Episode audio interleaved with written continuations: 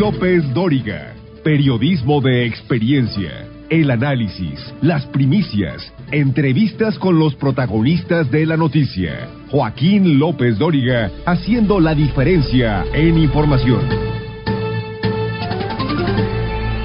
Muy buenas tardes, tenga usted muy buenas tardes. Son las 3 de la tarde en punto, pero en punto tiempo del centro de México y yo soy Joaquín López Dóriga, transmitiendo para usted con mucho gusto, como todos los días, desde la Ciudad de México, para toda la República Mexicana a través de 97, sí, a través de 97 estaciones de radio en todo el país y a través de otras 30 estaciones de radio más en Estados Unidos para todos nuestros paisanos. Y hoy, hoy es sábado 16 de septiembre de este año de 2023 y estamos, estamos de fiesta se cumplen 213 años del inicio de nuestra independencia y vamos a recuperar hoy, en el día de fiesta, algo de lo más importante que ocurrió esta semana en México y en el resto del mundo. Iniciaba la semana con el asesinato de tres cortadores de limón en Tepalcatepec, Michoacán, la impunidad en el homicidio del fiscal regional de Tierra Caliente en Guerrero, teniente coronel Víctor Manuel Sales, le pegaron 50 tiros y le siguió la ejecución, también en Guerrero, del delegado de la Fiscalía General de la República. Pero en la mañanera se insistía en que los abrazos estaban pacificando el país. Sí, como em, bien lo señala, se informó hoy por la mañana, en efecto, eh, no se reporta esas agresiones, hubieron algunos eh, tiros hacia arriba, pero no una agresión, este, eh, ¿perdón? Y no fue en el lugar de, de, los hechos. El día de hoy Alejandro Encinas informó al respecto que no había habido tal eh, agresión. En contraste, Guadalupe Mora, hermano del asesinado Hipólito Mora, exfundador de los grupos de autodefensa en Michoacán, aseguraba aquí, el lunes, que la estrategia de seguridad del gobierno no funcionaba, que la Ruana vivía y vive con tensión por la presencia del crimen organizado y me explicó paso a paso cómo fue el atentado en su contra con un dron explosivo. Y Guadalupe, buenas tardes, ¿cómo está? Buenas tardes, señor. Bien, bien, gracias a Dios. Aquí andamos todavía, dando lata. ¿Cómo, ¿Qué pasó ayer? Yo ahorita dando Morelia, vengo llegando a la fiscalía a presentar una, una denuncia contra el atentado que tuve ayer. Pero yo el sábado me fui para allá, para mi pueblo, para La Ruana, y el domingo, al día siguiente, hasta parece que me estaban esperando. Al día siguiente, a las 12 del mediodía, empezamos a escuchar las campanadas del pueblo que hay ahí del pueblo y muchos cohetes. Y, todos nos preguntábamos que qué estaba pasando. No sabíamos, yo no sabía de eso, de que iban a hacer eso.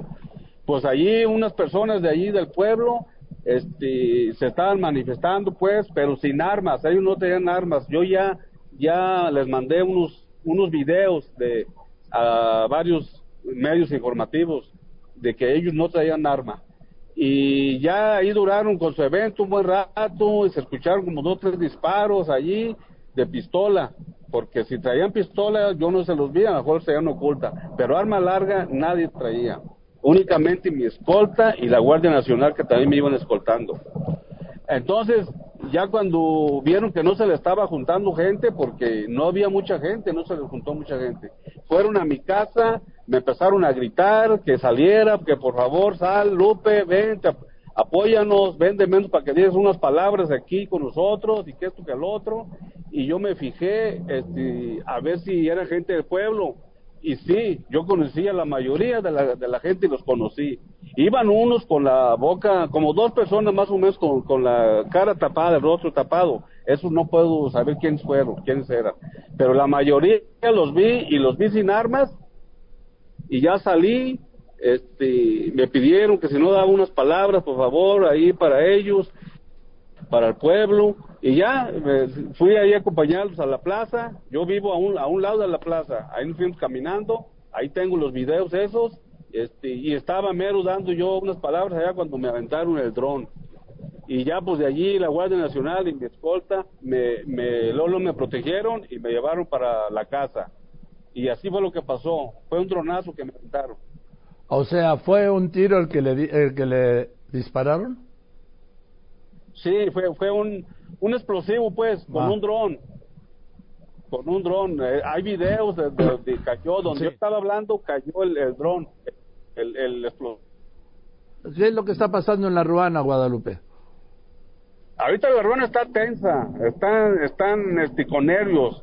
Anoche sí nos llegó mucho gobierno. Yo luego, luego empecé a pedir apoyo a, los gobiernos estatales y federales y le agradezco mucho al señor gobernador que inmediatamente me mandó la, la, la Fuerza Civil y la, la Nacional y también militares, porque ya había allí militares, pero me mandaron más.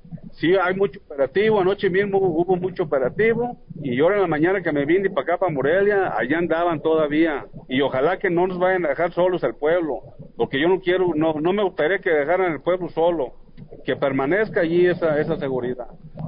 En fin, pues Guadalupe le mando un saludo y muchas gracias por contestarme y seguimos en contacto. No, gracias, gracias a ti, Joaquín. Joaquín. Muchas gracias. Muy buenas tardes, Guadalupe Mora, hermano de Hipólito Mora, le decía, el fundador de las autodefensas allá en Michoacán, que fue, que fue asesinado por el crimen organizado, le dispararon más de mil tiros. Esta semana México terminará rondando los 166 mil homicidios dolosos durante este gobierno. Después de los anuncios del presupuesto federal para 2024, entre terminar las grandes obras y los programas para el bienestar en pleno año electoral. López Dóriga Digital. Información en tiempo real. LópezDóriga.com. Usted lo conoce, lo ha escuchado, visto y leído. López Dóriga, un periodista con cobertura total. El lunes hablé aquí con el secretario de Hacienda, el doctor Rogelio Ramírez de la O, sobre el presupuesto federal para el año que viene, cuyo gasto total será superior ligeramente a los nueve billones, es decir, nueve millones de millones de pesos entregado a la Cámara de Diputados.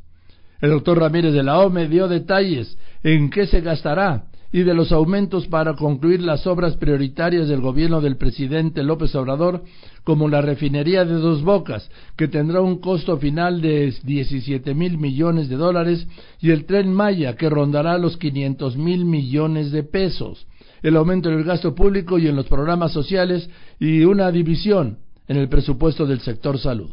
Señor secretario de presupuesto en presupuesto y de año en año nos vemos. ¿Cómo está? Buenas tardes. ¿Cómo ha estado, Joaquín? Buenas tardes.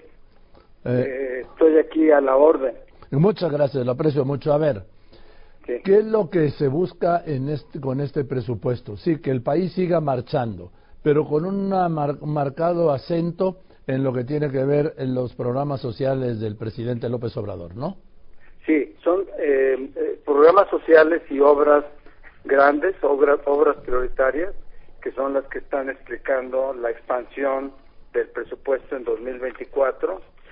Expansión que consideramos que es de una sola vez, porque en lo que respecta a las grandes obras, es el último jalón, por así decirlo, con el objeto de que no quede obra inconclusa en 2025. Entonces, esa es la razón por la que estamos poniendo todo en 2024 y es tanto en términos fiscales financieros como en términos de obra física. Em, por ejemplo, el tren de México-Toluca no se contempla que esté em, todavía pendiente cualquier tramo en el año 2025, entonces va a estar en sus distintas etapas concluido en lo que resta de aquí a 2024. O sea, eh, no se va a terminar este año como se acordó, el año que viene se termina y le dan un extra. Este, este a lo mejor usted no recuerda, eh, doctor Ramírez de la O, pero este tren, el México-Toluca, se iba a inaugurar en 2017. Correcto, correcto. En efecto, así era eh, nosotros realmente lo encontramos ahí y no es difícil llegar a la conclusión como un gobierno que hay que terminarlo porque es una estructura que, que ya había costado y que estaba ahí eh, pues sin concluir. Entonces, es una obra que al mismo tiempo va a representar una ventaja para los ah, trabajadores que circulan entre una entidad y otra y eventualmente para eh, quienes están ahorita manejando ya van a tener una ventaja de un medio eh, de comunicación alternativo. Sí, ahora eh, vamos a ir por orden. Primero, vamos con el presupuesto de egresos porque solo hasta que la Cámara de Diputados, que es atribución exclusiva de la Cámara, la única instancia para aprobar el presupuesto de egresos, se empieza a al revés, perdón, primero se aprueba la ley de ingresos y luego el presupuesto de egresos. Vamos a empezar con la ley de ingresos. ¿Qué novedades hay en la ley de ingresos, secretario? En la ley de ingresos lo que tenemos es que eh, tenemos una proyección de incremento eh, inercial en los ah, ingresos, tomando en cuenta que el SAT tiene una instrucción de parte del presidente de acelerar pagos pendientes. Algunos de ellos eh, están terminando en, en los jueces, pero está cuidando al máximo el cumplimiento en todos los casos. Entonces, eh, no hay aumento de, de tasa de, de, tasa de impuesto ni hay creación de impuestos nuevos. Esta es una, un compromiso que tuvo el presidente, por cierto, solamente era para el primer trimestre, pero en el curso del, de la administración se vio que eh, en realidad eh, anunciar cambios de impuestos cuando ya está en marcha un proyecto siempre es disruptivo de la de la certeza para planear por parte de de los clientes del sistema, que son las empresas que pagan los impuestos. Bien, entonces no hay novedades en la ley de ingresos. Vamos a ver las novedades en el presupuesto de egresos. Estamos hablando de un incremento, de la notable incremento de la deuda, secretario. Sí, eh, hay un aumento y es un aumento de una sola vez en el año 2024 en el gasto que termina tomando en cuenta los ingresos que ya comenté, termina en una eh, diferencia negativa de ingreso menos gasto que se acumula para llegar a una deuda conjunta con eh, el sector público fuera del presupuesto de 48.8% del Producto Interno Bruto comparado con el cierre de 2023 de 46.5%. Entonces aquí hay un incremento de 2.3 puntos porcentuales del Producto Interno Bruto para el saldo de deuda que resulta de un mayor eh, gasto que pasa de 25% del PIB al 26.2% del PIB. Eh, este aumento del gasto tiene su principal impulsor en el gasto de operación, en el gasto de capital, como usted también lo mencionó, en el gasto social, eh, que son los prioritarios para la administración. A ver, dígame, secretario Ramírez de la O, si este dato es correcto. Sí. Para 2023 se estima que el costo, ¿sí? De, este, de esta deuda pública represente el 3.4% del PIB, pero su proporción subirá según el documento de criterios generales de política económica que forma parte del paquete que usted presentó.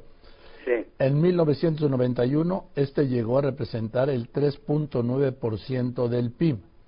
Correcto. Asimismo será ahora 11.8% mayor al monto aprobado para este año, ¿es correcto? Correcto pasaría, en efecto, aumentaría en 0.3 puntos porcentuales para llegar a 3.7, como usted lo dijo, correcto.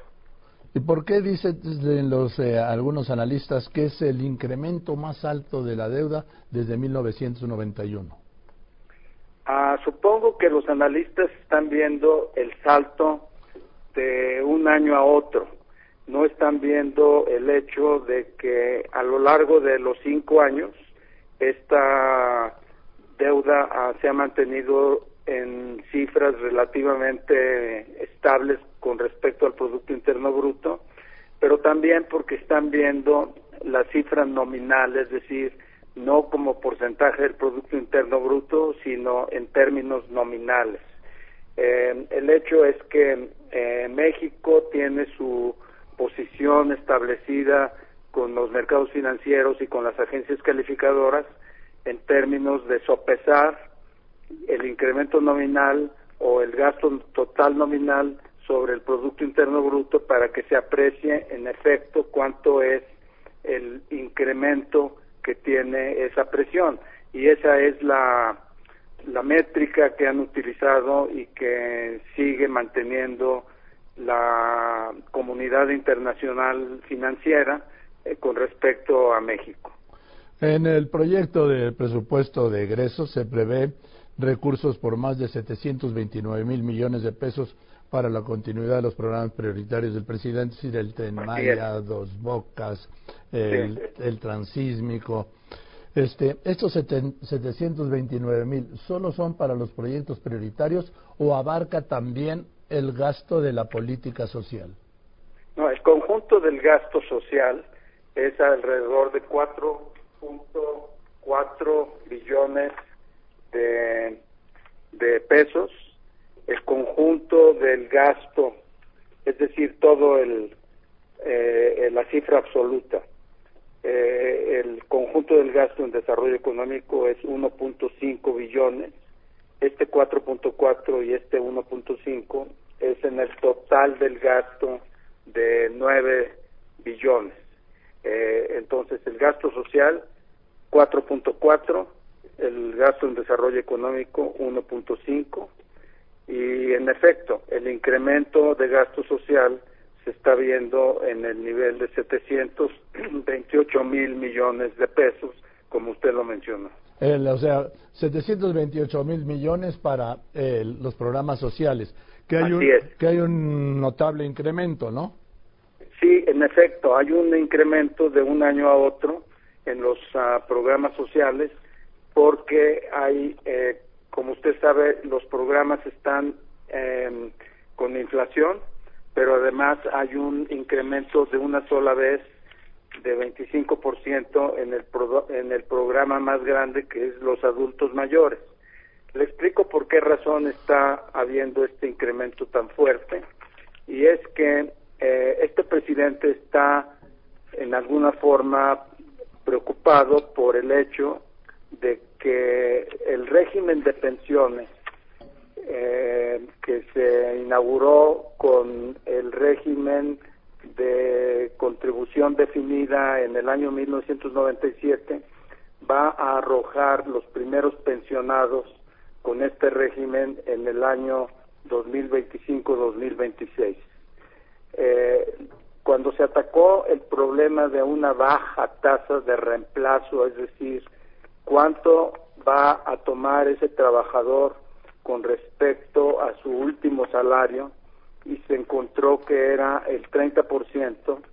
Quizás usted recordará que tanto el sector privado agrupado en el Consejo Coordinador Empresarial como el gobierno eh, se pusieron de acuerdo en una reforma de pensiones en la cual a la cual el gobierno federal aportó lo que está otorgando por la vía adulto mayor que está cargada en los primeros deciles de ingreso y el sector privado comprometió un incremento gradual de la contribución eh, para las ah, pensiones que eh, son pagadas por el empleador. Eh, este régimen está proyectado para que cubra eventualmente el 72% del último salario. Estaba en 30%, como resultado de esta reforma va a llegar al 72%, pero llega gradualmente. Entonces, eh, una forma de compensar esta, esta, esta falta, esta ausencia de último salario una vez que se pensionan, eh, en parte está cubierta con la aportación a adultos mayores. Ciertamente es una aportación universal, no está dirigida estrictamente a los pensionados bajo el sistema de las afores y no está para todos, pero consideramos que era la forma más expedita y menos eh, eh, que ofrece menos contingencia fiscal para las próximas administraciones darlo eh, de una sola vez, de tal forma que eh, la contribución a adultos mayores va a llegar a seis mil pesos una vez que se haga el último aumento y por esa razón es que había que comprometer este último tramo de aumento en el presupuesto de 2024. La lógica es que esto en alguna forma va a aliviar la presión que va a sentir los primeros pensionados que se retiran con el régimen de Afores en, eh, a partir del año 2025-2026. Secretario, le aprecio mucho la paciencia. No, para nada, Joaquín. Estoy muy agradecido con usted por darme esta oportunidad de explicar algo que tiene, pues, como usted lo sabe, muchas derivadas y, y que despierta preguntas de todos los ciudadanos y de los mercados. Así que doblemente agradecido. No, al contrario, yo se lo aprecio y le mando un abrazo. Hasta luego. Muchas gracias. Es el secretario de Hacienda, Rogelio Ramírez de la dando detalles de lo que aumentó el Dos Bocas, lo que aumentó el Tren Maya, lo que va a aumentar el gasto público el año que viene en un año electoral en lo que se refiere a gasto social de los programas del presidente López Obrador. Esto se da en un año electoral el mayor en la historia porque van a elegir la mayor elección, la madre ahora sí que de todas las elecciones, van a elegir veinte mil cargos, vamos a elegir veinte mil cargos de elección popular, entre ellos el presidente que será presidenta de la República. El jueves en la mañanera, López Obrador defendió el presupuesto. Reconoció que sí hay un déficit en el paquete económico 2024, pero dijo que no habrá crisis económica de fin de sexenio. De todas maneras, nosotros vamos a quedar abajo de eh, porcentaje de endeudamiento de Peña y también decirle a la gente que no hay ningún problema futuro que pueda convertirse en crisis económica o financiera. No hay nada. Al regresar, este mismo año la refinería de Dos Bocas López Dóriga Digital. Información en tiempo real. LópezDóriga.com.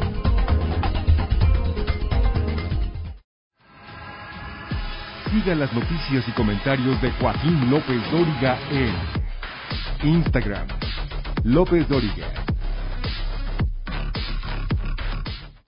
Rocío Nale, secretaria de Energía, me confirmó aquí que la refinería de Dos Bocas ya produce gasolina, pero este año cuando la refinería esté trabajando al 100%, se van a procesar, me dijo, 340 mil barriles de petróleo crudo para obtener 170 mil barriles diarios de gasolina y otros 120 mil barriles de diésel. Y también me dijo, me aceptó pues que sí, que sí quiere gobernar Veracruz. Vamos a ver, dos bocas. Había dicho el presidente, y tú también, creo, que llevas un presupuesto de 8 mil millones de dólares. Antes de ayer el secretario de Hacienda, el doctor Rogelio Ramírez de la O, me dijo que va a costar entre 16 mil y 17 mil millones de dólares, el doble. Sí, a ver, cuando nosotros hicimos la presentación del costo de las refinerías eran 8 mil 800 millones de dólares. Eh, lo que es la refinería, plantas de refinación y eh, todos los tanques de almacenamiento, eso es una refinería. Las obras externas. Bueno, ¿qué necesitábamos de obras externas? Necesitábamos un gasoducto, necesitábamos un acueducto. Nosotros hicimos el planteamiento al Consejo de Administración de Pemex. Esto no es nada más porque nosotros vamos a abrir la chequera. Y aparte, los 8.800 millones de dólares sin impuestos. Eh, lo que dijo el secretario de Hacienda, el Consejo de Administración de Pemex desde hace dos años aprobó la inversión de 16.500 millones de dólares con impuestos. Son dos mil millones de dólares de impuestos, nada más. O sea, Hacienda me da dos mil millones y yo se los tengo que regresar, son los impuestos, pero se contabiliza. Por eso cuando el presidente le preguntaron hace poco, él dijo, a ver, son como 14 mil, 14 mil 500 millones de dólares con obras externas, con amplitudes y la refinería. Y ojalá que pudieran ir a verla, porque eh, a mí me encanta, de veras te agradezco mucho que me hayas invitado y que hablemos de este tema, porque a veces hablan o escriben y no la han visto. Hoy en día la refinería, te puedo decir que llevamos lo que iba a costar el aeropuerto de Texcoco y no hay comparación, no hay comparación. Pero eso no importa, lo que importa es que es una refinería que ya está destilando, que ya sacamos la gasolina primaria. ¿Qué es eso de gasolina ah, primaria? Qué bueno, sí. Porque yo vi unas botellas como de un agua de limón. Sí, bueno, qué bueno que me dices. Y que la gente que nos ve y nos escucha. Una refinería es un proceso químico y físico metemos el petróleo crudo, el petróleo que toda la gente conoce, a una gran planta donde ocurre una reacción de destilación, o sea, se separa del crudo, separamos gasolina, diésel y turbocina y otros elementos. Esa es la planta más importante.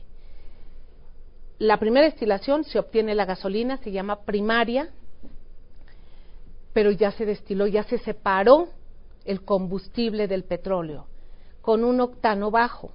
De ahí esa gasolina primaria pasa a otras plantas a quitarle el azufre, a aumentarle el octanaje para llegar al producto final. Es una serie de plantas.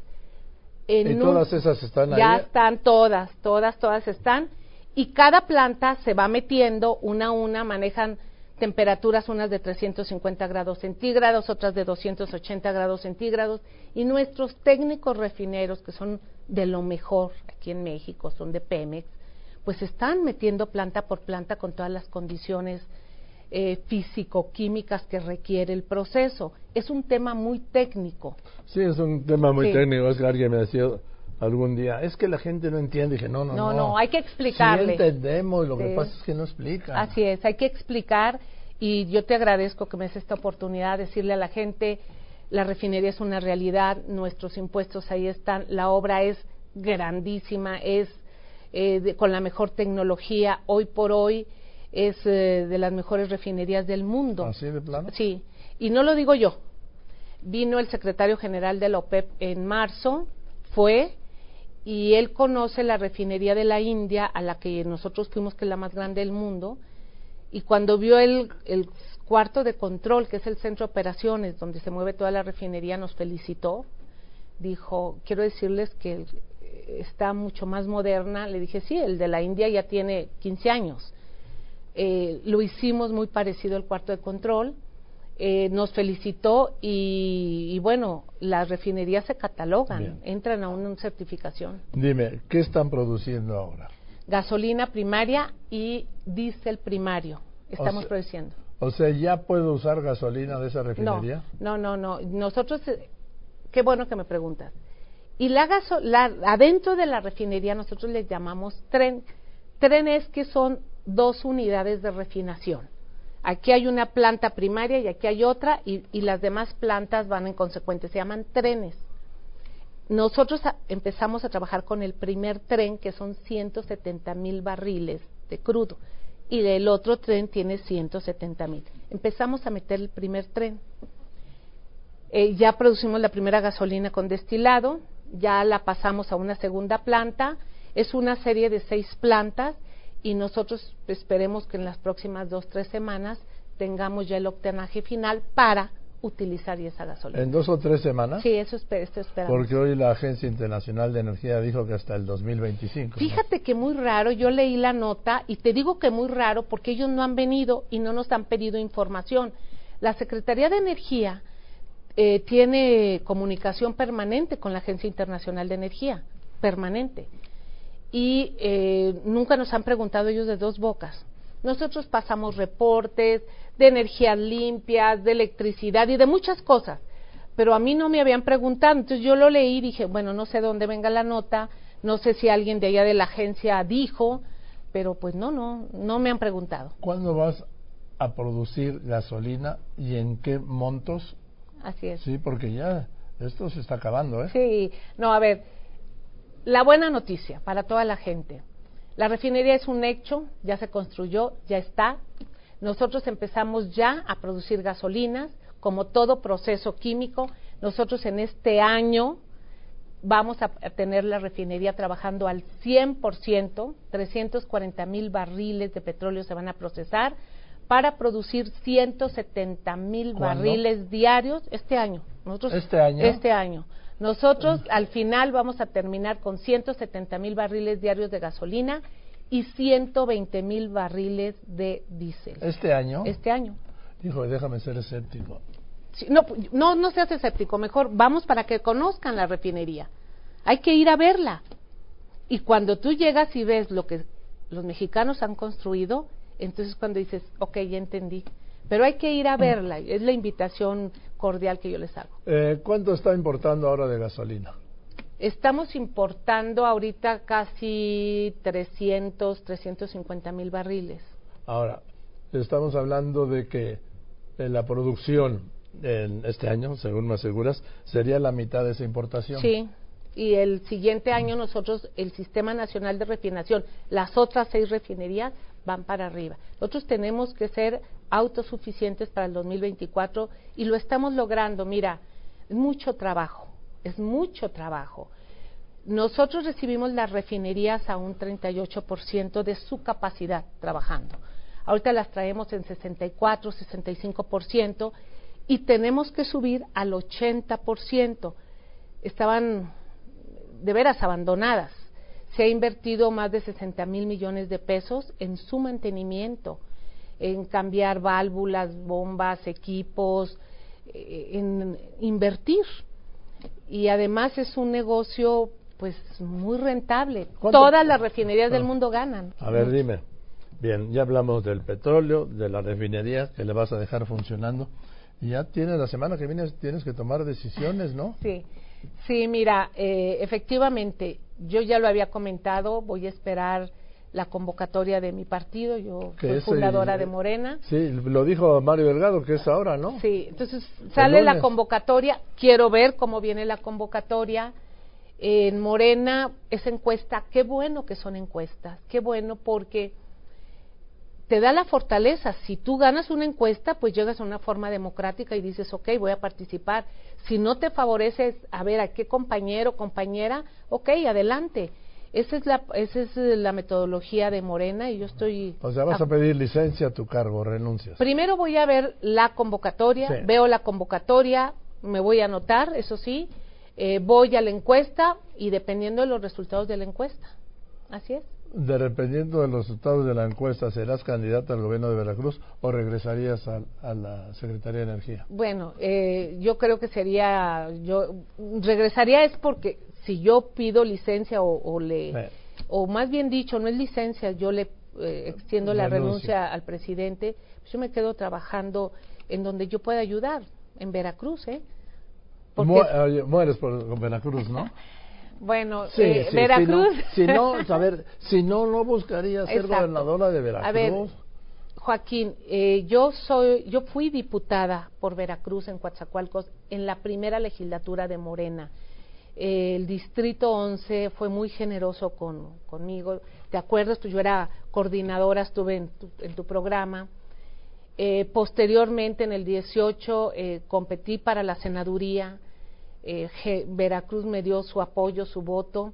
Entonces, yo le debo mucho a Veracruz y, y lo he dicho, siempre voy a trabajar en Veracruz. Tienes una grave responsabilidad de ser la próxima gobernadora, porque cada gobernador que ha pasado por Veracruz, a ver, yo estoy cubriéndolos desde 1968, hace 55 años, dice, no, este es el peor gobernador que ha habido en Veracruz.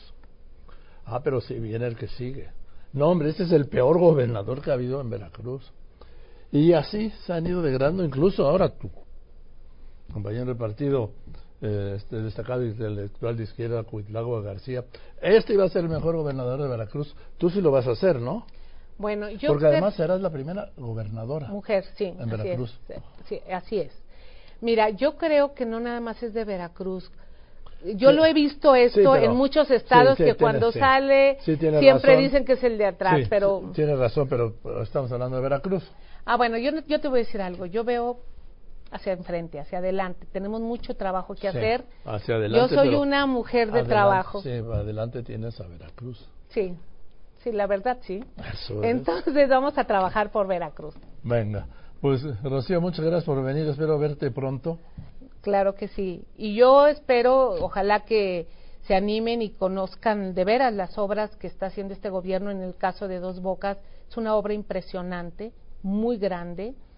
La ha ido a ver mucha gente, eh, desde empresarios, eh, periodistas, estudiantes, y cuando llegan dicen, oye, es que no me imaginaba así. Entonces estás invitado, cuando guste me va a dar gusto.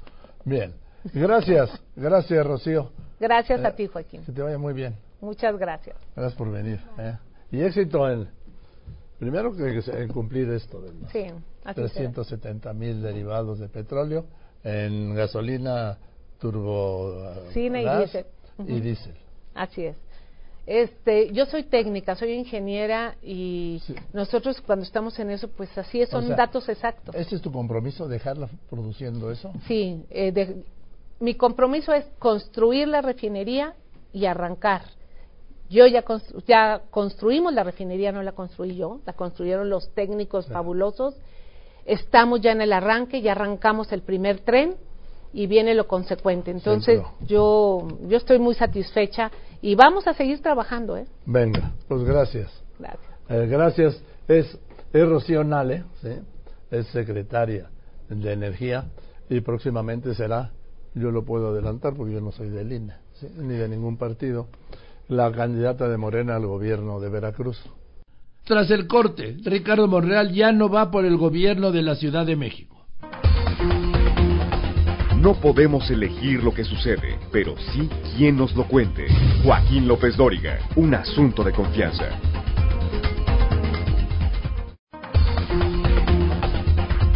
López Dóriga Digital. Información en tiempo real. LópezDóriga.com. El martes, Ricardo Monreal ex precandidato presidencial de Morena y senador con licencia, me habló de varios temas, de que se bajó de la contienda por la jefatura de gobierno de la Ciudad de México de Morena, porque esa es para Omar García Harfuch, del proceso de Morena para definir al candidato presidencial, de su relación con el presidente, de una posible reconciliación entre Marcelo y Morena, Marcelo Ebrar, de que apoyará a Claudia Sheinbaum rumbo a la presidencia y que no se sumaría, me dijo, a su campaña, pero que tampoco se retiraría de la política. Hablamos la última vez de la posibilidad del gobierno de la Ciudad de México, que no cerraste la posibilidad. No la cerré. No la cerraste. ¿Ya la cerraste hoy? Sí, mira, ¿Por qué? Es muy sencillo. Después de lo de la ceremonia de la entrega de bastón de mando, que es inédita, simboliza la entrega de las decisiones políticas, la correlación de fuerzas cambió, Joaquín, cambió. Sí es serio y es real que las decisiones políticas ya no las está tomando el presidente López Obrador, que son facultades metaconstitucionales, tú lo sabes muy bien, pero que siempre las ejercían hasta el último día de su mandato. Hoy no, hoy se ha trasladado esta facultad metaconstitucional y la doctora Claudia está asumiendo el control total de las tomas de decisiones. Entonces, cuando yo veo anunciado a uno de sus más cercanos colaboradores que va a participar en el proceso, evidentemente es obvio que es el consentido o no el consentido, sino el que ella el desea que quede. Omar García eh, y yo prefiero eh, decir no participo porque me va a suceder lo mismo.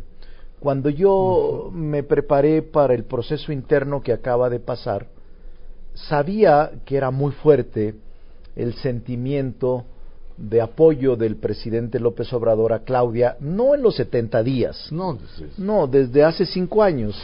Eh, sus gestos, sus respaldos, su cariño, era evidente, incluso para Marcelo Ebrard también y para Adán Augusto. Para mí no porque tenía dos años de ausencia, por mi defensa de la Constitución, por mi carácter autónomo, por mi independencia. Y yo no valoré a fondo que es muy fuerte el apoyo del presidente. Entonces, este pleito que no, que no existió, sino simplemente una opinión diversa, me, me llevó hasta el suelo, Joaquín, en la militancia de Morena. Entonces, ¿por qué tendría en yo la que... militancia de Morena Y las simpatías de Morena y, y en el ejercicio de tu función y en el ejercicio de la función. líder de la mayoría tuve, de Morena en el Senado En los dos años e tuve... incluso presidente de la Junta de Coordinación Así Política. Es, así es. Entonces, tuve vicisitudes, tuve, eh, diría, opiniones diversas, pero la gente eh, piensa o pensó, la que fue a la encuesta, que yo estaba distante del presidente y que ellos debían de apoyar al presidente y por eso optaron por Claudia Sheinbaum mayoritariamente. Eh, y yo sí creo que fue real y que no hay fraude ni hay irregularidad alguna, sino que es el sentimiento real de la población que simpatiza con Morena. Y también creo que Marcelo Ebrard fue bien tratado por el presidente durante todos estos años y que él intentó al final desprenderse y polarizar la elección, lo que no logró, porque la gente opinaba que Claudia estaba más cercana del presidente. Eso es lo mismo que va a ocurrir con una persona cercana a Claudia. Quienes vayan a inscribirse van a decir quién es el más cercano ahora a la coordinadora nacional. Fulano cerca de Claudia. Pues ese va a ser. Omar García Harford. Ese va a ser. Entonces, yo prefiero eh, actuar con mucha seriedad, sin ambiciones eh, vulgares y decir, no, no es mi tiempo, no es mi momento y quizás ya no llegue, pero eh, estoy muy claro y muy tranquilo, muy sereno en el análisis juicioso y en el análisis serio, repito, porque yo cumplí, cumplí con el proceso interno, dije que me iba a mantener en Morena y que iba a respetar los resultados de la elección en el proceso interno. Y así lo hice, Joaquín. Nadie puede reclamarle, reclamarme a mí que haya tenido un sinsabor o una actitud de reproche o de inconformidad. No ha habido más que aval al resultado en el que yo sí creo que fue Ah, real. Incluso, déjame hacer el apunte, cuando se presentó un disenso por el- las empresas consultoras, tú cediste la tuya para que Marcelo Ebrard pudiera introducir la sí, suya. Sí, sí, yo incluso te diría que lo hice porque veía que podía retirarse antes de tiempo, dado que él no tenía representación, y yo cedí mi lugar de una encuesta que había logrado yo colocar mediante sorteo matemático y científico y que me parecía un gesto para que Marcelo se quedara. Lo que ahora también haría para que Marcelo se quedara. Haría cualquier cosa dentro de lo permitido éticamente para que Marcelo pudiera mantenerse en Morena porque yo no soy de los que subestima o minimiza un efecto de escisión menos de ruptura dentro de Morena. Sí creo que en la presidencia de la República no va a ser alcanzada, la veo imbatible a, a Claudia, la veo muy fuerte porque el proceso, quiera o no, salió bien, salió acuerpada, sí en el Congreso de la Unión, sí en la ciudad, en la Ciudad de México, para mí sí tenemos eh, serias dificultades, que ojalá y las eh, superemos, pero yo veo con mucha claridad lo que está pasando, Joaquín.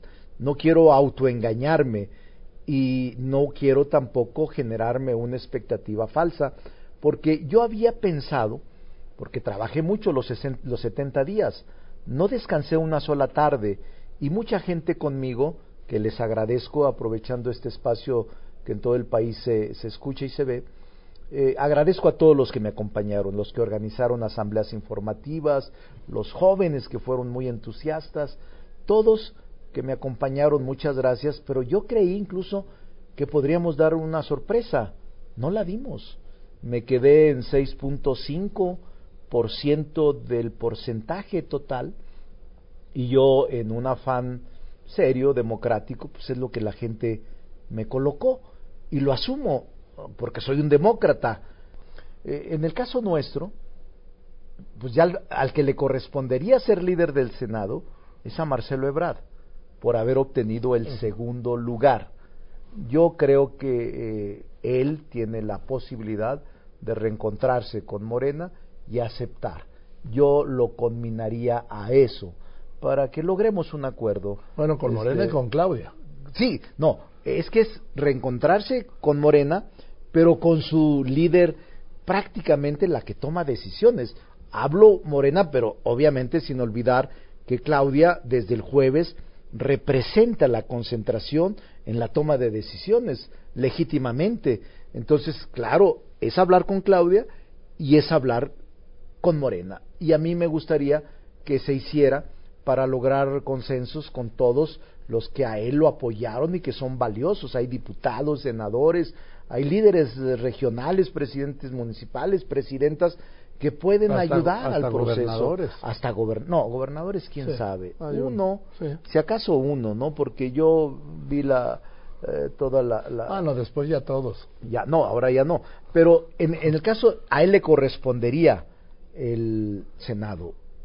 Gracias, querido Ricardo. Saludos. Gracias, ¿eh? Gracias. Saludos en todos. Muchas gracias. Y ya me llegó una queja del santo niño de atrás. ya 24 por 24. gracias.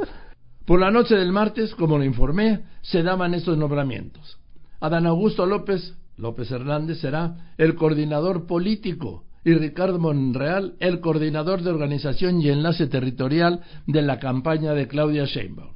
Bien, eso es todo. Gracias, buenas tardes. Yo soy Joaquín López Dóriga como siempre le agradezco a usted que me escriba, que me llame, pero sobre todo y en especial le agradezco, usted lo sabe, además lo sabe muy bien, que me escuche y que me siga en las redes. Gracias pues por eso, buenas tardes, que tenga un gran fin de semana y nos vemos mañana aquí domingo a las 3 de la tarde. Que la pase muy bien.